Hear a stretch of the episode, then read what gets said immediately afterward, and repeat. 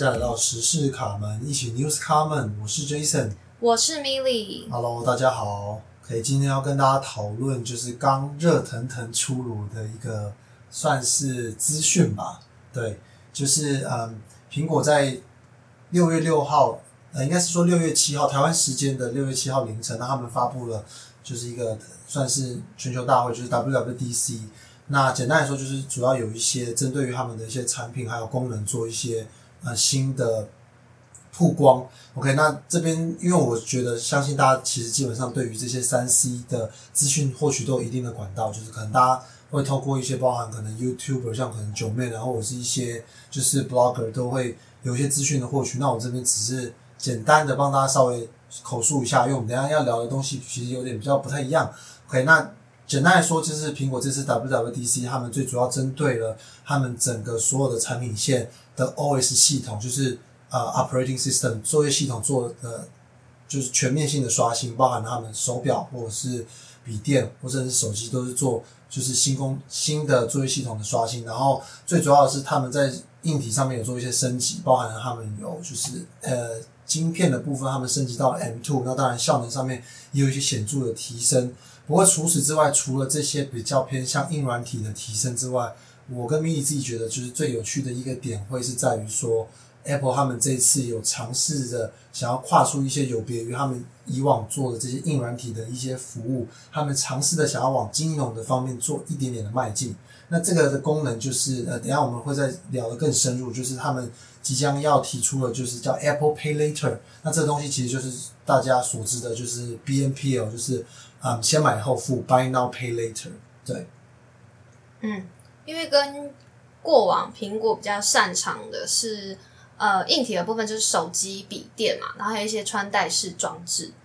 那软体的部分的话，它大概就是 focus 在 app 的开发，然后或者是呃 Apple TV 的订阅服务，或是 Apple Music 这一类比较是纯软体的。订阅的服务大概会是占他们的营收一个很大的来源。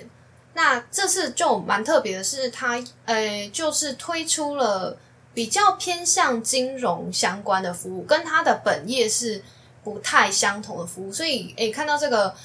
发表会上宣布说，诶即将推出这样子的一个 Apple Apple 的这个 Buy Later 的服务，是蛮惊喜的。嗯，对，那其实。就是这个部分的话，我觉得我们等下可以稍微再聊深入一点，就是什么是就是它的 Apple Pay Later，然后这个东西到底实际上面在台湾的应用会是怎么样子？对，但我觉得最主要是一路以来我们看，就是苹果会，你可以看到它这次最主要的特点是，除了它在我们刚刚提到硬软体的提升之外，它很明显的在尝试一些新的不同的领域。那这个这个部分，我个人是就是我们两个都觉得说，其实苹果。近期以来都有面临到一些呃，其实算是蛮不小的挑战。对，那这个部分的话，看要不要 mini 你来跟我们大家讲一下这个部分。呃，其实不光只是苹果啦，大概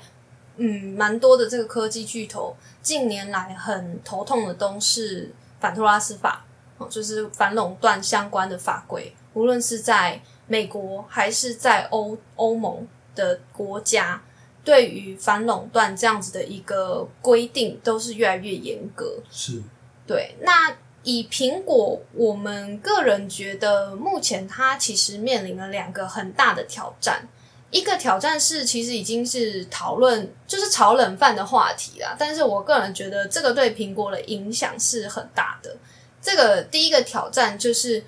呃，苹果的 App Store，也就是大家去下载。你的假设你使用的是 iPhone，那你要下载所有的 APP，你都要透过这个 App Store。它没有像安卓的手机可以自己另外找 APK 的档案来安装，你不一定要透过 Google Play 商店才可以安装你的 APP。可是 iPhone 是不一样的，它就是你如果要安装 APP，你就是一定要透过这个 App Store。所以这个前提就是在于说。那就等于你只要一旦使用了 iPhone，你就基本上被 App Store 这个平台绑死，你没有其他的管道可以获取 App。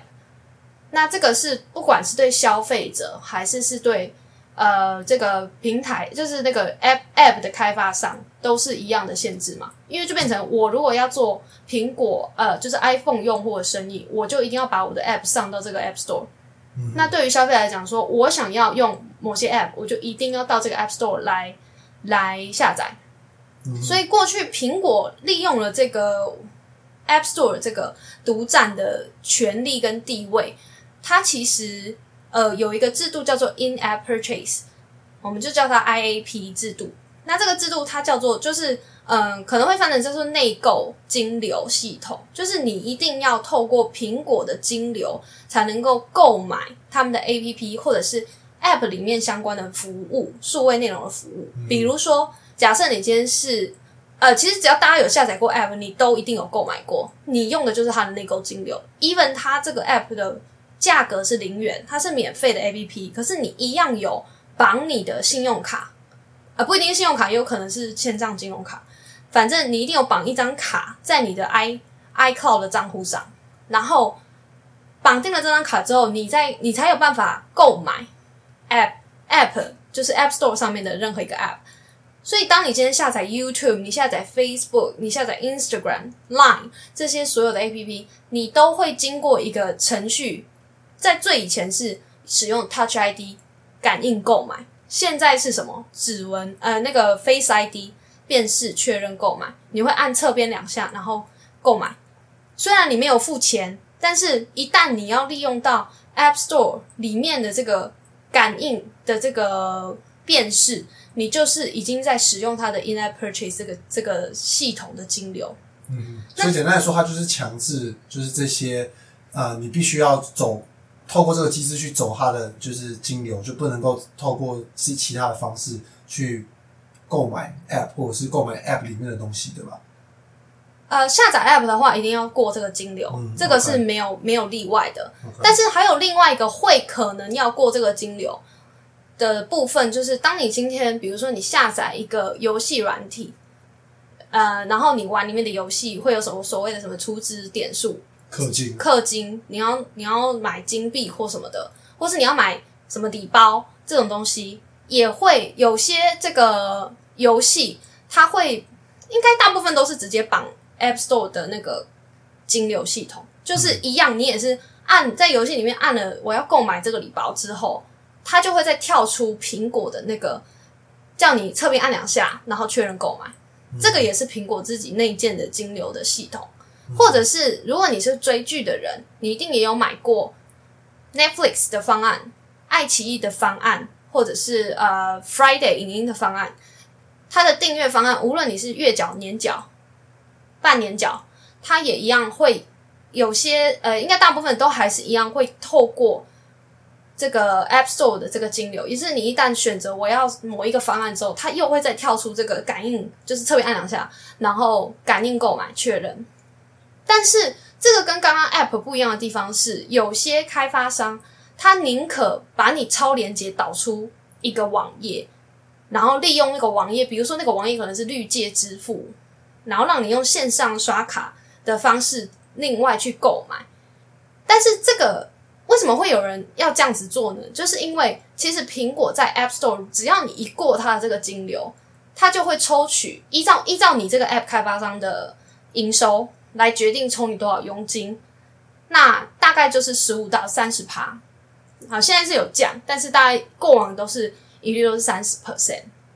另外，刚刚有提到它超连接连出去的那个，它其实是第三方支付管道嘛，也就是它不是用内购金流的方式，不是苹果自己的金流，它是绿界的金流。假设以刚刚的那个例子来讲，它是绿界的金流。苹果有一个很机车的点，就是我我们刚刚最前面为什么要讲说，如果你用 iPhone，你就只能在 App Store 上下载 App，因为它独占了你的 iPhone 所有的 App 的市场。所以，如果你一旦没有办法在 App Store 上架，你就等于在 iPhone 这个这个市占率是几趴？就变零趴，不是，我是说苹果手机的市占率是几趴？大概将近有全球大概将近有三十三十趴左右。对，三十趴左右的市场，你就完全赚不到这三十趴的人的钱。所以，对于 App 的开发商来讲，它一定是 Google Play 要上，App Store 它也要上嘛，对不对？它才能够赚到两边的钱。但是，我们刚刚为什么要讲这件事情呢？就是如果你今天不不不愿意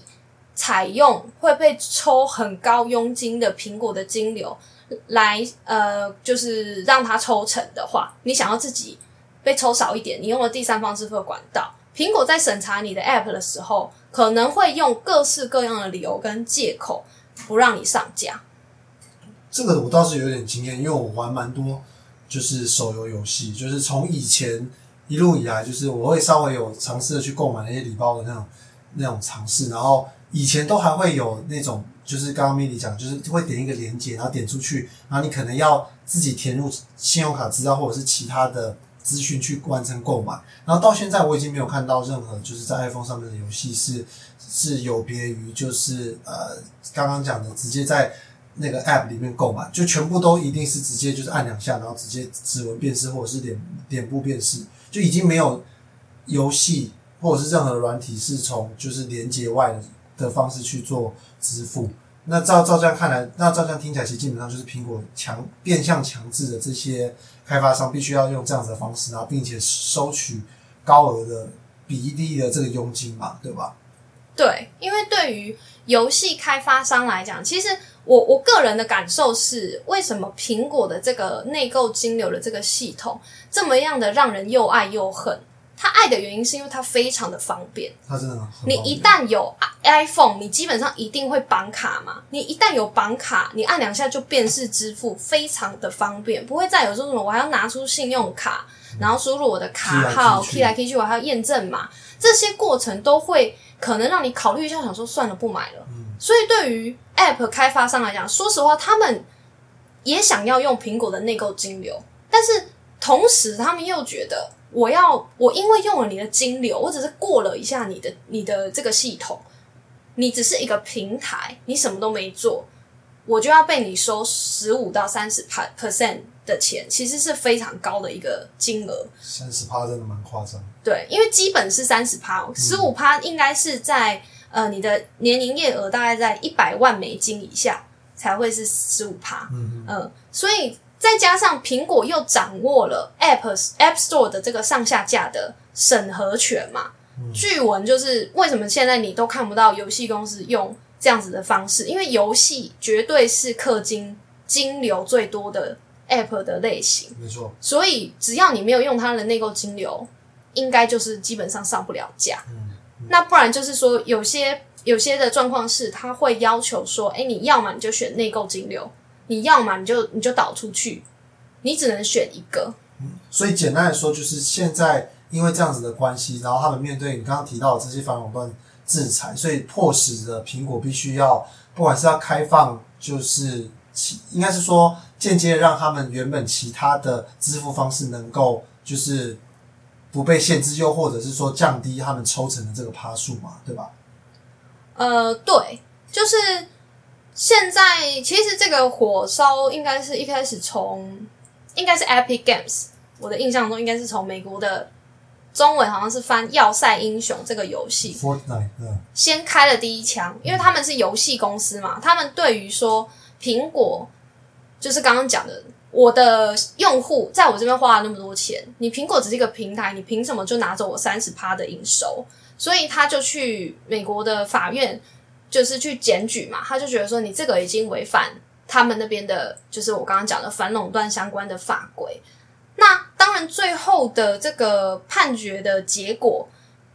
呃，也不能说完全对苹果不利，但简言之就是他有退让，就是他认为说好，那我可以放宽。你可以，你可以呃借接第三方的支付管道进来，我不强迫你一定要使用我的 In App Purchase 这个系统。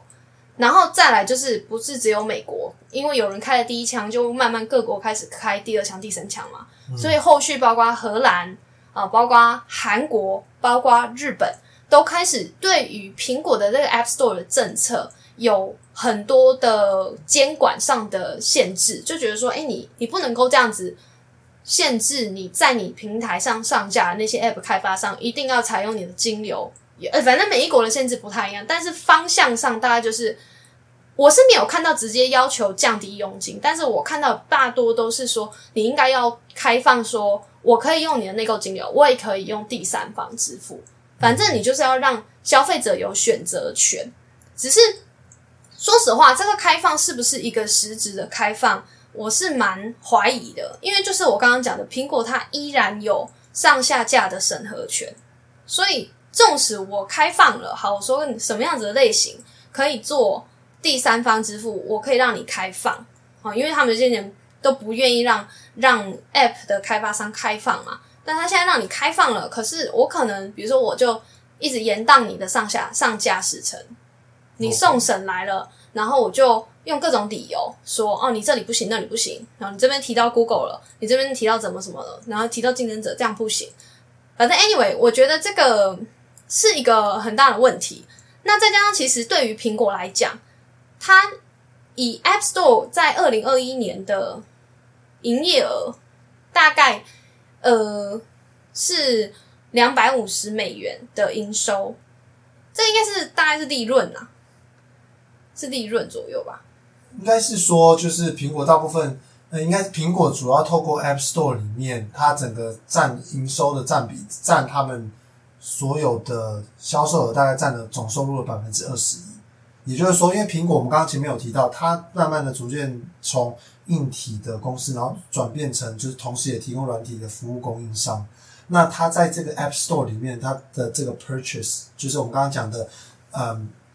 啊，应该是这样讲，应该是。App Store 的这个上面 total 的销售额是八百五十亿，但是苹果透过 App Store 它赚了两百五十亿，就是就是大家购买总共花了八百五十亿在个 App Store 上面，可是苹果抽了两百五十亿这样的意思。OK，对，所以然后所以其实这个这个数字是蛮惊人的，嗯，所以如果以反垄断的法规目前发展的方向来看的话，我觉得对于苹果的营收其实是会有蛮大的一个冲击，而且这个只是其中几个国家嘛，所以应该未来会有更多的国家跟进，包括台湾。我想近期也有听说要开始讨论关于 App Store 相关的政策，甚至可能连 Google Play 都有都要一并讨论，因为 Google Play 其实它也在 Android 系统里面是也算寡占嘛，它也是寡占了那个那个。那个系统的 App 的平台嘛，虽然它可以有 APK 的方式去安装它的 APP，相对于苹果来讲，它比较没有那么的独占。可是，毕竟透过 Google Play 商店的被看到的几率比较高，所以 App 的开发商他还是会倾向要上在 Google Play 上面。所以，就我所知，其实苹果跟 Google 在 App 的平台，他们抽成的比例是不相上下的。嗯，简单说，这两家都透过这个 App 里面的这个购买赚了蛮多钱的。那这个我们刚刚聊到，就是这个不管是开放第三方支付管道，或者是可能有降低佣金比例的这个部分，都会导致苹果的营收造成一一蛮大一部分的影响。那第二个点是在我们录影时间差不多两小时前才通过的一个算是协议，就是欧盟他们暂时通过一个临时协议，就是他们决定要把充电接头的规格全部都统一，OK？那这个这个点其实大家一路以来以来也都知道，包含了我们一般现在所用的电器，或者是你可能是使用安卓系统的其他的一些装置，大部分都已经转为成 Type C 了，OK？那但是只有唯独苹果本身，就是它的大部分的主力产品，包含了就是呃手机，还有它的。呃，AirPods Pro 就是一些穿戴式装置，还是以 Lightning 头为主。那这个部分其实，如果欧盟通过这个统一规格协议的话，那就变成是说，iPhone 必须要强迫，呃，不是 iPhone，就是苹果必须要强迫把他们这些主力的硬体装置的充电规格全部都要换成是 Type C。那这样子会有最直接你可以联想到的影响会是什么？就是说，嗯，最直接的就会变成是苹果在这部分可以透过贩卖这些 Lightning 的呃。配件所拿到的收入，其实基本上就会受到影响，因为我们消费者都是这样子，就是你买这个 Lightning 的头，是因为你用的苹果的产品，你不得不买嘛。可是如果你今天你大家都是用 Type C 的线，你可能原本就有一条 Type C 的线，你可能是拿来充行动电源。哦，可能你有另外一个线是拿来充其他的，比如说可能是充你的电风扇或者是什么，那这样的话你就不一定会再需要去购买就是苹果另另外独特的这个配件，所以这样子的部分其实基本上就会造成苹果在这方面营收也会造成蛮大的影响。就是初步我们现在去查一些资料，去大概估计的话，可能会在他们配件营收的部分减少百分之三十。这其实是一个蛮大的数字，就是相比于他们原本可以拿到的营收的部分的话，其实是一个蛮大的落差。所以主要是刚上面提到的这两个点，是我们觉得苹果在近几年来会陆陆续续也是遇到了一一些，算是我个人觉得蛮大的挑战。嗯，应该说这两个挑战都是，其实都是法规监理上面的挑战，然后很明显的都会预期未来在某个某个呃区呃部部门的这个营收会减少。嗯，而且呃，就变成是它原本类似有点像是半半垄断的这个地位被挑战的嘛，所以它这个有点像是这个效应一定会是连续，就像刚刚米莉有提到，今天可能是第一个国家、第二个国家，可是陆陆续续如果应用到全球的话，对于苹果本身来说，其实是会造成一个蛮大的影响。所以这个是我们刚刚提到最主要，我们觉得可能的挑战。那那回过头来，我们刚刚有提到，就是他们在 W WWDC 上面其实有推出一个我们觉得蛮有趣的一个尝试。OK，就是他们提提出推出一个服务叫做嗯 App Apple Pay Later。OK，那简单来说，就是它鼓励你使用它的支付。你看，又是回到这个支付的话题。然后使用它的支付之后呢，它提供给你一个选项，就是你可以在使用它的嗯金流去支付的时候，它会 offer 给你一些就是分期付款的选项，就是你可以在比如说六周的部分进行四次的分期付款。那简单来说，你一开始买一个一万块的东西，你可能接下来分四次，你一次只要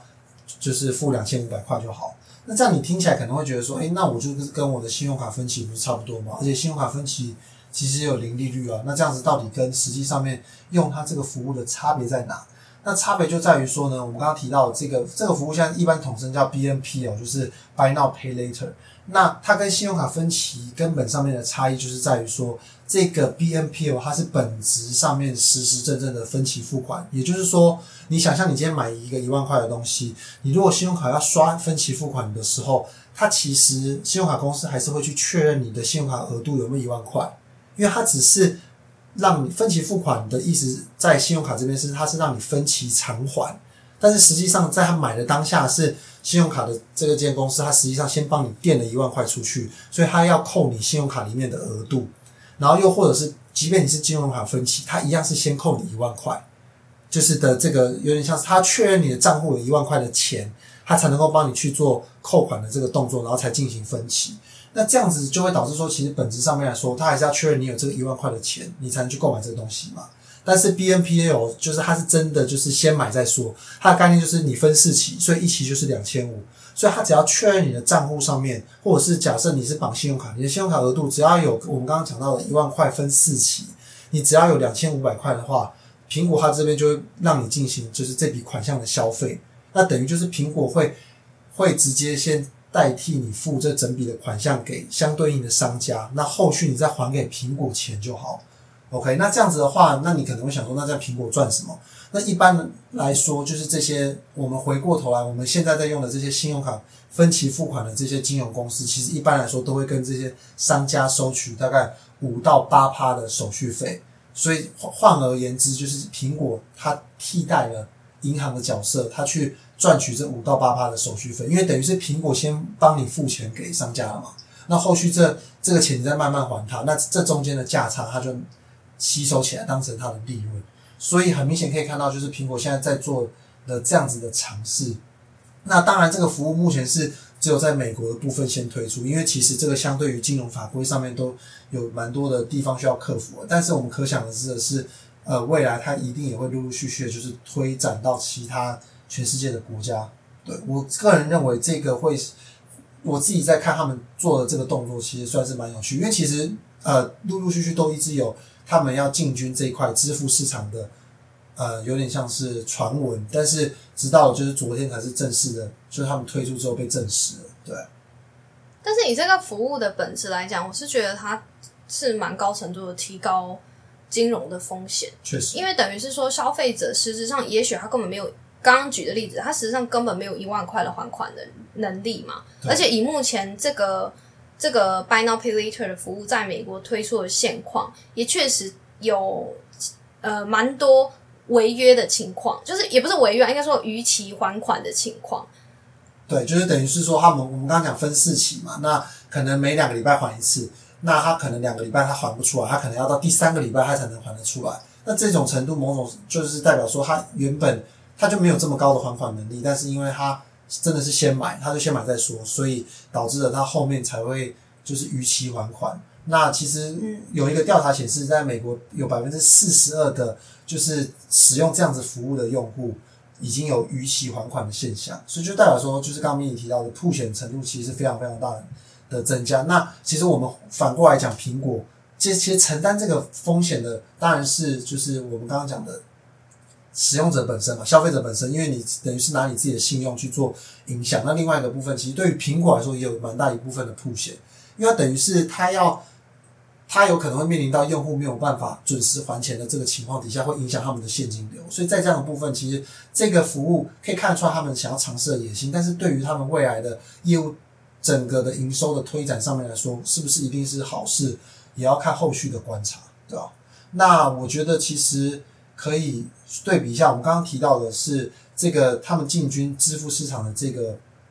野心。那实际上面这个 BNP 哦，我觉得我们可以再多琢磨一下，就是。这个这个服务其实它不是在，应该是说在国外其实已经盛行蛮久。那在台湾的部分，其实大概稍微在近这两三年才比较多的被讨论。那不知道大家现在知不知道？但是其实我们台湾目前有经营这个 Buy Now Pay Later 的部分，已经在本土的公司上面其实已经有三家。如果再加上有外资的业者，其实总共有六家。那市占最高的就是中珠迪和，他们有推出一个叫中珠卡，有点像是。金融卡的概念就是你拿他那张卡可以直接去，就是无息的分期付款。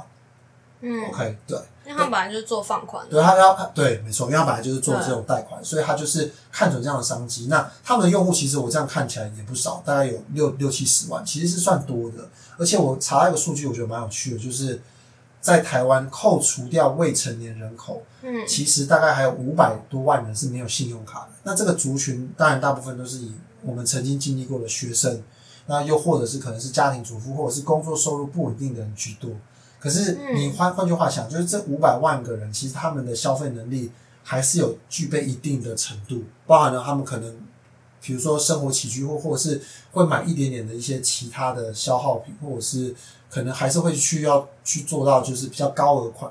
单品的付款。如果他们都使用这样子的服务的话，这整体的市场其实还是蛮可观的。等于是说，透过透过呃这样子的一个先买后付的服务，可以拓展他们金融服务的范围啦。对，因为原本这刚刚所讲到没有信用卡的族群，比如说学生，或者是可能你没有稳定工作收入，以至于呃你的银行和卡不会过的这样子的这一个族群，呃原本是难以使用信用卡分期的这样子的一个服务，但是如果现在有一家公司，他愿意承担。他自己先帮你垫付的风险，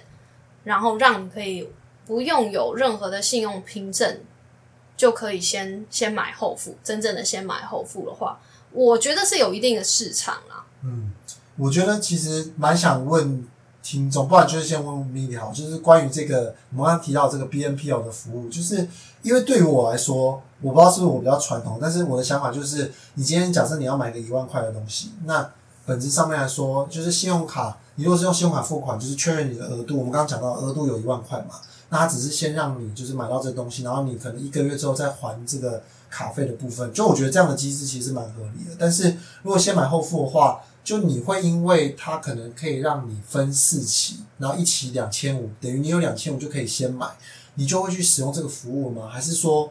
呃，对于像我来说，就是我会觉得我要买一个一万块的东西，我就是要有。类似有一万块的能力去买，或者是去还这个钱，我才会去买。那这样对我来说，就是 buy now pay later，对我来说就没有特别有吸引力。因为其实它跟信用卡分期付款对我来说其实没有什么差别。那你自己觉得这样子聊下来的话，你会觉得这个东西，你会觉得还是有帮助吗？还是说就是会变成是像我们刚刚提到的特定族群才会有比较特别的吸引力？呃，我觉得。我觉得两个层次回答这个应该不是层次啊，两个方式来回答这个问题。一个就是你刚刚所讲的，对于以他们这个服务最直接可以想到的 TA，就是我们刚刚讲的没有信用卡的这一群人。那对于这群人来说，我觉得以现在呃电电商购物非常发达的一个状况。其实现在 PC Home 已经因为 PC Home 有去并购一家先买后付的公司嘛，嗯所以其实你现在如果有在 PC Home 上面买东西，你已经可以使用这样子的服务。嗯那以我觉得要以这个族群跟这个族群里面有一大群人是年轻人，就是很年轻的学生。那对于这群学生来讲，他的经历的时代背景跟我们是有点不太一样的。在我们小时候的年代是没有什么电商这种东西，至少不是像现在这么发达。过往我们所知道的电商，可能是什么雅虎奇摩拍卖这种非常古老的付款，它的付款方式可能是去超商刷条码，ATM 转账，对 ATM 转账这种很很复古的付付款方式，但是现在在网络上，你你只要有信用卡的状况的话，你是一键付款嘛，因为你通常已经绑定了，或者是你你有各式各样的第三方支付可以转出去，比如说你可以转到派钱包，你可以转到 Apple Pay。转到 Line Pay 有非常多的第三方支付，可是对于没有信用卡的学生来讲，年轻人来讲，年轻人也有可能就是还没有稳定收入的人嘛，也有比较高的比例嘛。那对于这些人来讲，他们呃会不会想要也也有这样很便利的服务？就是我不需要再去便利商店拿我的钱出来，然后确认我有多少钱，我才可以做多少的消费。我觉得那是整个消费习惯的改变。嗯，所以我觉得电商的兴起会是先买后付这个服务一个，我觉得是一个很大的的推动力。对，会是一个很大的推动力。哦，你这样讲我就懂了。那另外回过头来讲，如果是我自己的话，我觉得，我觉得我也不会排斥使用这样的服务，但是就有点像是外送这种平台，它刚进台湾的时候，一开始我也会有点怕怕的，因为对我来讲那是一个新的东西，我不知道它好不好用，我不知道会怎么样。可是当我发现 f o o Panda 跟 Uber Uber Eats 刚进来的时候，哎，我发现我在上面点东西，它会送到我家、诶而且它一开始会补助外送费，所以我可能会比去店内买贵一点点，因为它价格会往上高垫高。可是我只贵了那么，比如说二十块到三十块，因为一开始没有垫那么多，我不用付外送费，我可以在三十分钟之内，我在家里坐着，用用手机点完，我就可以拿到我想要吃的食物。对我来讲，我觉得很方便啊，我愿意多付二十块、三十块。所以同样的道理，如果今天先买后付的服务，它在前期为了要拓展市场，它也砸钱。比如说我用我用 F F T 这个服务，好，就也是先买后付的一家。好，那我比如说我就可以打八五折，整单打八五折。就 PC 用烧钱嘛，他为了推他自己的子公司，他烧钱。他今天说 PC 后你绑拍卡，然后再绑自己的拍钱包，我可以五趴给你。那我一样啊，我下面还有一买一家先买后付，那我一样也可以绑优惠给你。所以如果有优惠，我比较之下我觉得划算，我也会用啊。嗯，然后就是慢慢的尝试，然后就会去养成这个习惯。对啊，你就会发现说，哎，如果我是有还款能力的人，我用这个服务我又可以打折，那以我的立场，我会觉得没有，它就是一个新兴的服务，我也不会去排斥使用它。只是回过头来，我们今天还是回到说，呃，Apple 它开始推出这样的服务，我我个人觉得啦，以它开始一直以来在经营 Apple Pay 这个市场来讲，我觉得它有很大的一个优势，是我认为啦，我个人觉得。喜欢呃，就是 iPhone 的用户其实都蛮喜欢用 Apple Pay 的。我觉得那是一个，粘着度很高。嗯，我我记得我之前有看过，好像有六七成吧。就是如果你是拿 iPhone 的人，你使用就是各种电子支付的比例，Apple Pay 好像有六七成。嗯，就是你有用的啦，但你不会只用一个，可是你有用的 Apple Pay 可能就一定有。对，所以我觉得对于为什么 Apple Pay 它要做，为什么 Apple 它要做支付的生意，因为又回到一个点是，它有平台啊，它的平台就是那只手机。嗯，对啊，所以这其实我觉得可以，呃，应该说未来有机会也可以再跟大家聊，就是它的它不是只是推出这个就是 BNP 哦，它其实未来也会在很多，就是它包含它也想要把它的手机当成是一个载具，就是那种商家的 POS 机也可以直接用这样子去做感应，这些都是可以看很明确看得出来，就是苹果在支付这一块的市场其实有非常非常多的琢磨。那我们认为这也是后续可以去观察苹果这间公司，其实不管是你会期望它怎么发展，其实都可以去观察的指标。那也希望其实大家可以透过今天这集的内容，最主要去了解一下，就是说啊，苹果其实一路以来从我们刚刚讲的，从很简单的呃硬体产品制造商，慢慢转型到就是软体服务，然后到现在竟然可以触及到金融领域的服务，其实算是一个真的是一个蛮特别的一个公司，嗯，就是它的生态系其实串的非常的完整啊蛮厉。害的。对，嗯就是像我自己，就最后再讲一下，像我自己的话，就是蛮标准的果粉，就是我从手机到笔电到耳机，全部都是 Apple 系列产品，我连 T Apple TV 就这种冷门的产品都有。因为对我来讲，我觉得我当时候一开始我也是本来也是用 Windows 的笔电，那会换成 Mac 的原因其实很单纯，不是 Mac 多好用，啊、还有一点是 Mac 很潮啦，但是有一个点是因为我一直使用 iPhone，所以以 iPhone 跟电脑的整合性来讲，MacBook 就绝对是首选。所以苹果在这个生态系的串联上面，我觉得它做的很好，可是同时我也觉得蛮恐怖的，因为回到最一开始我们讲那个 in-app purchase 这个这件事情，它其实就是一直在垄断的边缘。那垄断市场，我相信大家有念过基础的经济学都会知道，这对于呃市场的发展不见得是一件好事啊。嗯，没错。好，那我们今天的节目就到这边为止。那各位对于这个 Apple 今年刚举行完的这个发表会有什么样子的想法？有哪一些呃新兴的产品服务是你有兴趣的，或者是你对于未来苹果会面临什么样的挑战，你有一些其他的想法等等的，都可以跟我们分享你的看法。那我们就下期再见喽，拜拜。拜拜。